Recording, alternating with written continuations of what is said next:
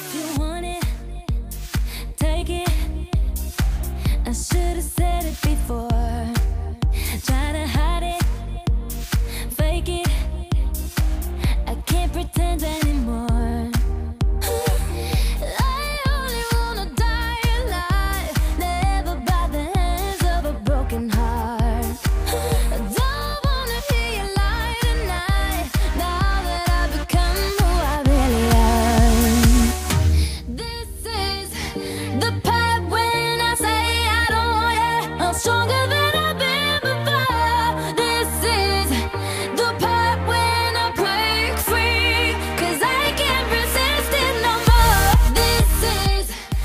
prometí en el eh, informativo, más bien en la programación, y aquí estoy. Les voy a contar qué es lo que ocurrió, concretamente en Estados Unidos, para que esta semana se celebre el orgullo gay, el orgullo LGTB. ¿Qué son eh, o qué fueron los disturbios de Stonewall, la, la histórica noche en que los gays se rebelaron en un bar de Nueva York y cambiaron millones de vidas? Esta historia no es mía, se la robo a Tom Joshan de la BBC News eh, en Washington. Esta historia la publicó el 28 de junio, Día del Orgullo de 2019. I only wanna die alive, never by the hands of a broken heart.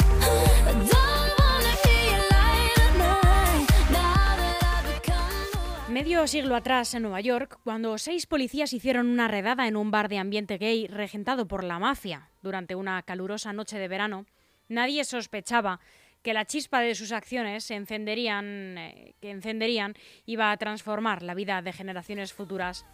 Aquella noche, Mark no lanzó un ladrillo ni se enfrentó a un policía, pero sí llevaba consigo algo que podía resultar tan potente como cualquier otro proyectil. Llevaba una tiza.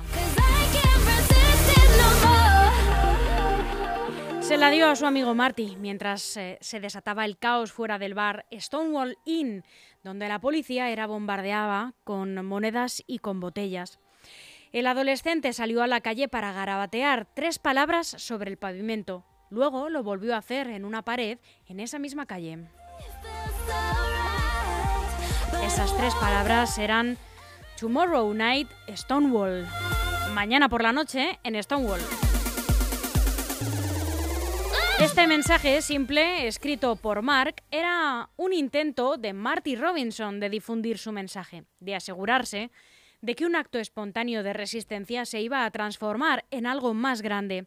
Una hora antes, la policía había hecho una redada en ese bar del barrio neoyorquino de Greenwich Village y era la segunda vez aquella semana, pero ahora se trataba de un viernes por la noche a la una de la madrugada, cuando en ese momento estaba en hora punta, lleno de gente. Alrededor de 200 clientes, eh, lesbianas, hombres gay, personas trans, adolescentes fugados y drag queens fueron expulsados a la calle. Una multitud se volvió contra los agentes que se refugiaron dentro por seguridad. Los homosexuales estaban acostumbrados a huir de la policía, pero esta vez eran ellos los que estaban a la ofensiva y los policías fueron los que tuvieron que retirarse.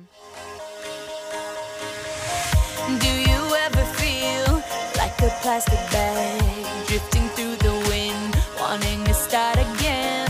Do you ever feel feel so paper thin, like a house of cards? El movimiento por los derechos de los homosexuales no comenzó aquella noche, pero sí se revitalizó con lo que sucedió en las horas y los días después del lanzamiento de la primera moneda. Y todos los pasos dados desde entonces, como el matrimonio igualitario y una sociedad mucho más receptiva, le deben algo a los jóvenes que se enfrentaron a la policía y a los activistas que se organizaron después. Stonewall ha sido comparado con la acción de Rosa Parks. La negativa de Parks a ceder su asiento en un autobús en Alabama, recordáis, a un hombre blanco, tuvo el efecto de dar vida al movimiento por los derechos civiles 14 años antes, no hace tanto tiempo atrás. Del mismo modo, Stonewall impulsó la lucha por la igualdad de la comunidad gay. En los Estados Unidos de 1960, gays y lesbianas eran prácticamente forajidos, vivían en secreto y vivían con miedo. Eran etiquetados de locos por los médicos, de inmorales por los líderes religiosos, de incontratables por el gobierno y de depredadores por los noticieros. Ah, también de criminales por la policía. En los Estados eh, Unidos también eh, era eh, quizá en ese momento el momento perfecto para la sublevación. Las, rel- las relaciones sexuales consentidas entre hombres o entre mujeres eh, eran ilegales en todos los estados de Estados Unidos, excepto en Illinois.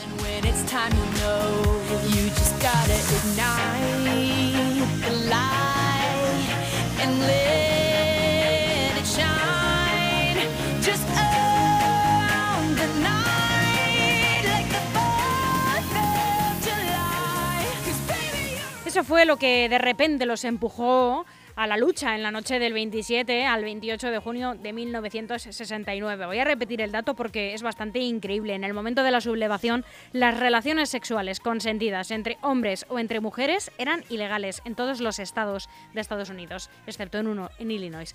Las personas homosexuales no podían trabajar para el gobierno federal ni para el ejército y si salían del armario les negaban la licencia para ejercer muchas profesiones como el derecho o como la medicina. Las leyes en el estado de Nueva York fueron particularmente punitivas pese o bueno, quizás en parte en respuesta a que un número creciente de hombres y de mujeres homosexuales de todo el país se estaban mudando a la ciudad de Nueva York. Miles de personas eran arrestadas cada año en esa ciudad por crímenes contra la naturaleza, prostitución o comportamiento lascivo. Algunos acababan con sus nombres publicados en los periódicos, lo que les significaba y les hacía perder el trabajo inevitablemente. Había mucha ira porque la comunidad gay no tenía poder político para evitar esto, según dice William Eskirch, que era un profesor de la Escuela de Derecho de Yale. Era, dice, como un polvorín esperando a ser prendido. Los jóvenes gays no querían escribir cartas a sus regidores para que promulgaran o firmaran peticiones, explica. En vez de eso, siguieron el ejemplo del movimiento contra la guerra, del Black Power, el poder negro, y de aquellos que luchaban por la liberación de las mujeres. Su, estrategia era más simple que eso. Ve a las calles y crea problemas. Ataca, ataca y ataca.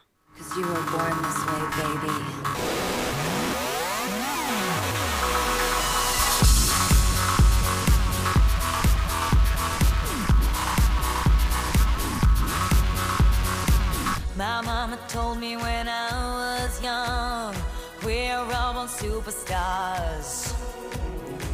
She rolled my hair, put my lipstick on, in a glass of her boudoir. There's nothing wrong with loving who you are, she said, cause he made you perfect, babe. So hold your head up, girl, and you'll go far.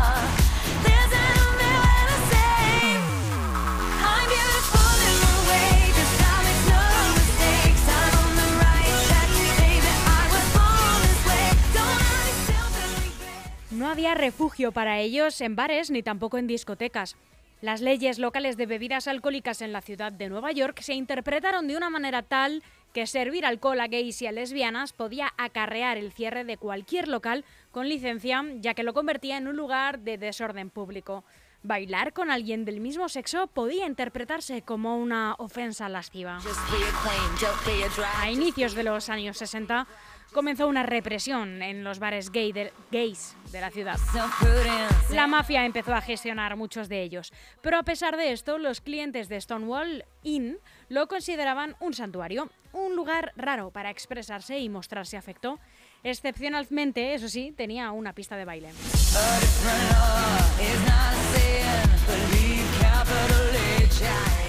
A medida que las redadas se hicieron más frecuentes, a medida que las redadas, decía, perdón, eh, se hicieron más frecuentes durante el verano de 1969, con una elección de alcalde próxima, el Stonewall Inn se convirtió en un objetivo obvio para las autoridades. Era regentado por criminales y vendía alcohol sin licencia. También había rumores de que la mafia estaba chantajeando a sus clientes ricos, pero la policía no tenía ni idea de en qué se estaba metiendo.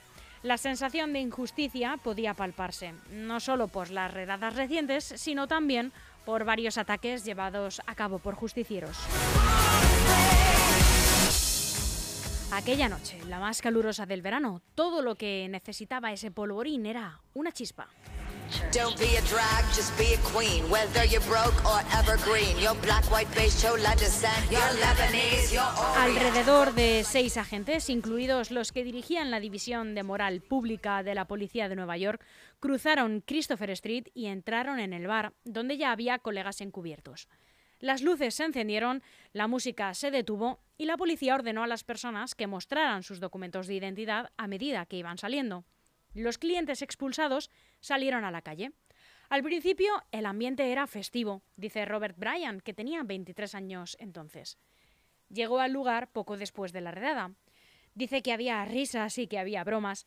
La gente salía del bar haciendo poses y haciendo reverencias. Cuenta que el ambiente cambió cuando una drag queen fue atacada por uno de los agentes después de que ésta le pegara con el bolso. La gente empezó a tirar monedas a la policía y la situación empeoró cuando una lesbiana salió del bar y forcejeó con los agentes que intentaban meterla en un auto.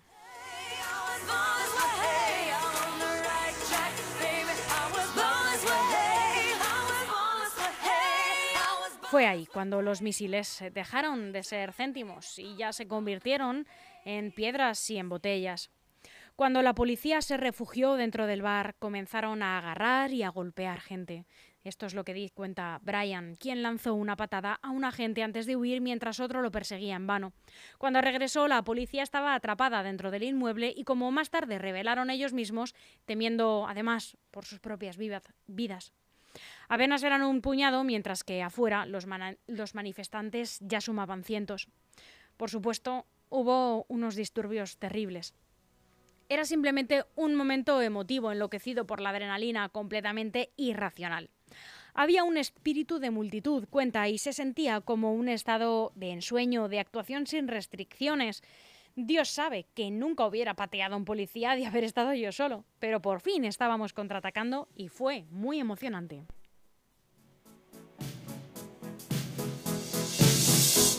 I want to break free.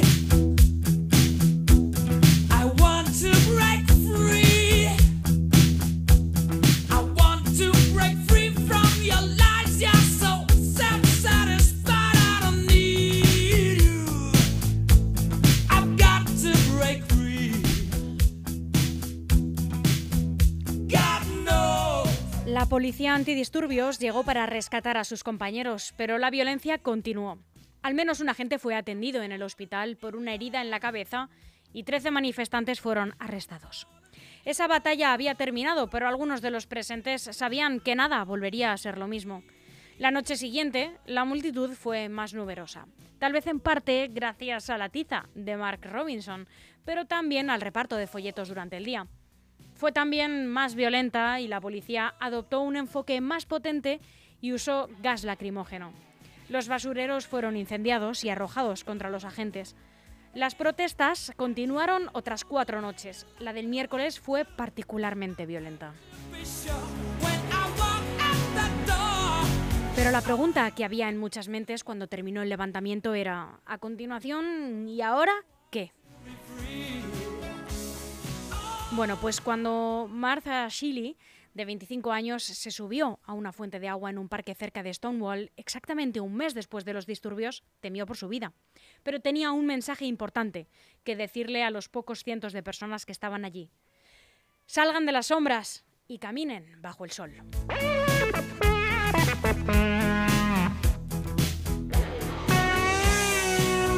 Fue aterrador, eso es lo que recuerda ahora, a sus ahora 77 años.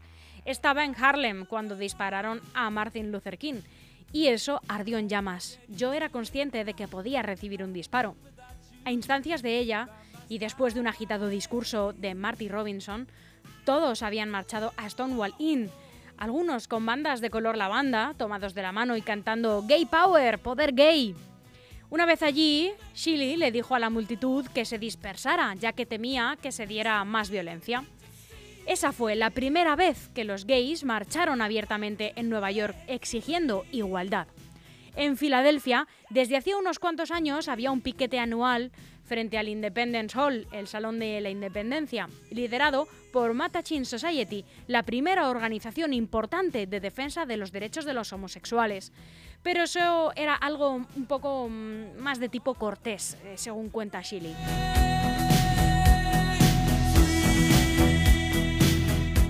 Yo fui a Filadelfia, las mujeres tenían que usar vestidos. Lo odié con todo mi corazón. Caminamos con nuestros letreros y los turistas nos miraban como si nos hubiéramos escapado de un zoológico mientras comían sus helados. Pensé, esta no soy yo, es una farsa.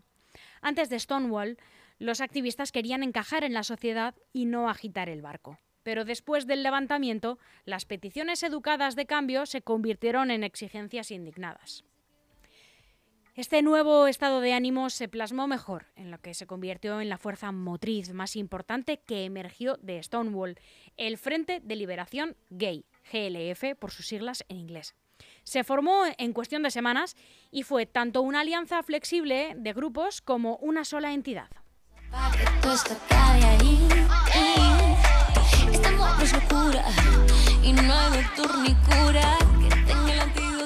El nombre era en realidad un guiño al Frente de Liberación Nacional que luchaba contra los Estados Unidos en Vietnam. Cuando lo sugirieron en una reunión, Chili se entusiasmó tanto que se hizo daño en la mano con su botella de cerveza y acabó sangrando. Los disturbios no habrían hecho nada si no nos hubiéramos organizado después. Esto es lo que cuenta. El GLF, el Frente de Liberación Gay, solo duró unos cuantos años, pero brilló mucho durante ese tiempo, con una gama de problemas eh, contra los cuales luchar. Era primordial tener control sobre tu propio cuer- cuerpo, recuerda a Chile. El GLF hizo alianzas con algunos de los principales grupos insurgentes de la época, como los Black Panthers, por ejemplo. Sus miembros organizaron la primera marcha del orgullo gay y crearon un periódico llamado Come Out, que Chile vendió en la propia calle. Las reuniones del GLF fueron caóticas y hubo grandes desacuerdos sobre cuál era la mejor forma de avanzar. Pero su creación marcó el inicio de una nueva era que generó una ola de nuevos grupos como la Alianza de Activistas Gays, GAA, por sus siglas también en inglés, y el grupo radical de lesbianas Lavender Menace, la amenaza de la banda, del que Shiley fue fundadora. Un año más tarde hubo un GL GLF en Londres y el movimiento se volvió global.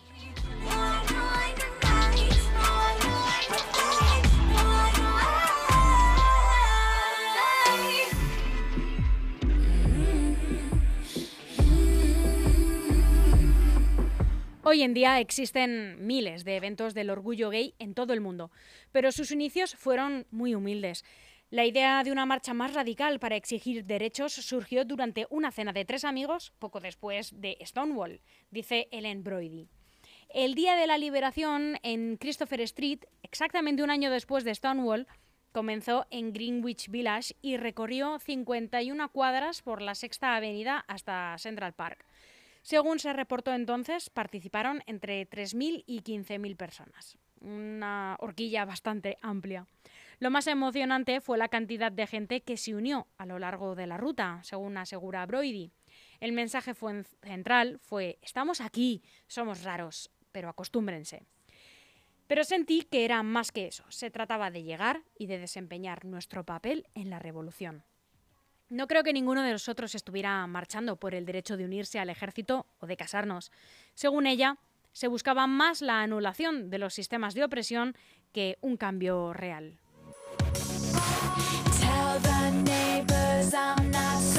Algunas mujeres estaban tan seguras de que habría violencia que tomaron clases de autodefensa, pero finalmente no la hubo.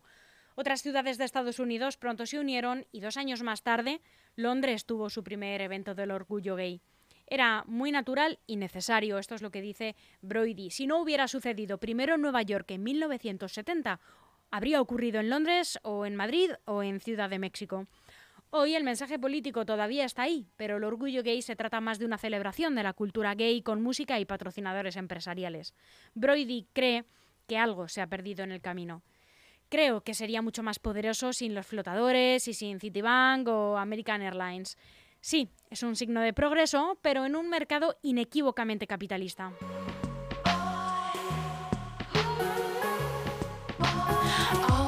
Después de esa primera marcha del orgullo gay, el progreso se aceleró. En la década siguiente se eliminaron las prohibici- prohibiciones federales que afectaban a gays y lesbianas y la profesión médica revirtió su creencia de que los homosexuales necesitaban tratamiento psiquiátrico. En 1977, Harvey Milk se convirtió en San Francisco en uno de los primeros cargos públicos electos abiertamente homosexuales en Estados Unidos. Dos años más tarde, unas 100.000 personas participaron en una marcha nacional en Washington. Probablemente en ese momento esta fue la congregación más grande de homosexuales en toda la historia.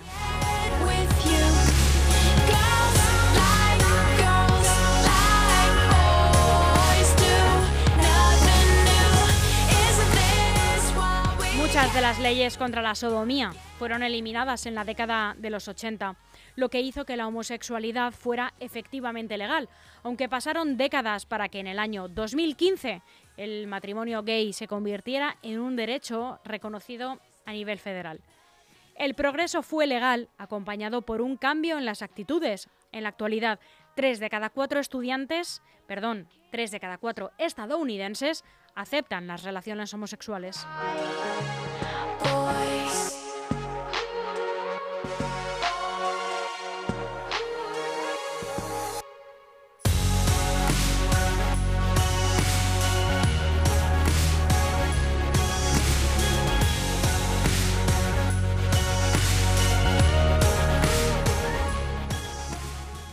Y hasta aquí este repaso por la historia del orgullo gay, que bueno, espero que haya sido algo pedagógico, ya que también es una manera de celebrar este, esta semana y bueno, de acercarnos un poquito más a la igualdad, a la inclusión, a la integración y de ser todos, bueno, estar todos un poquito más cerca.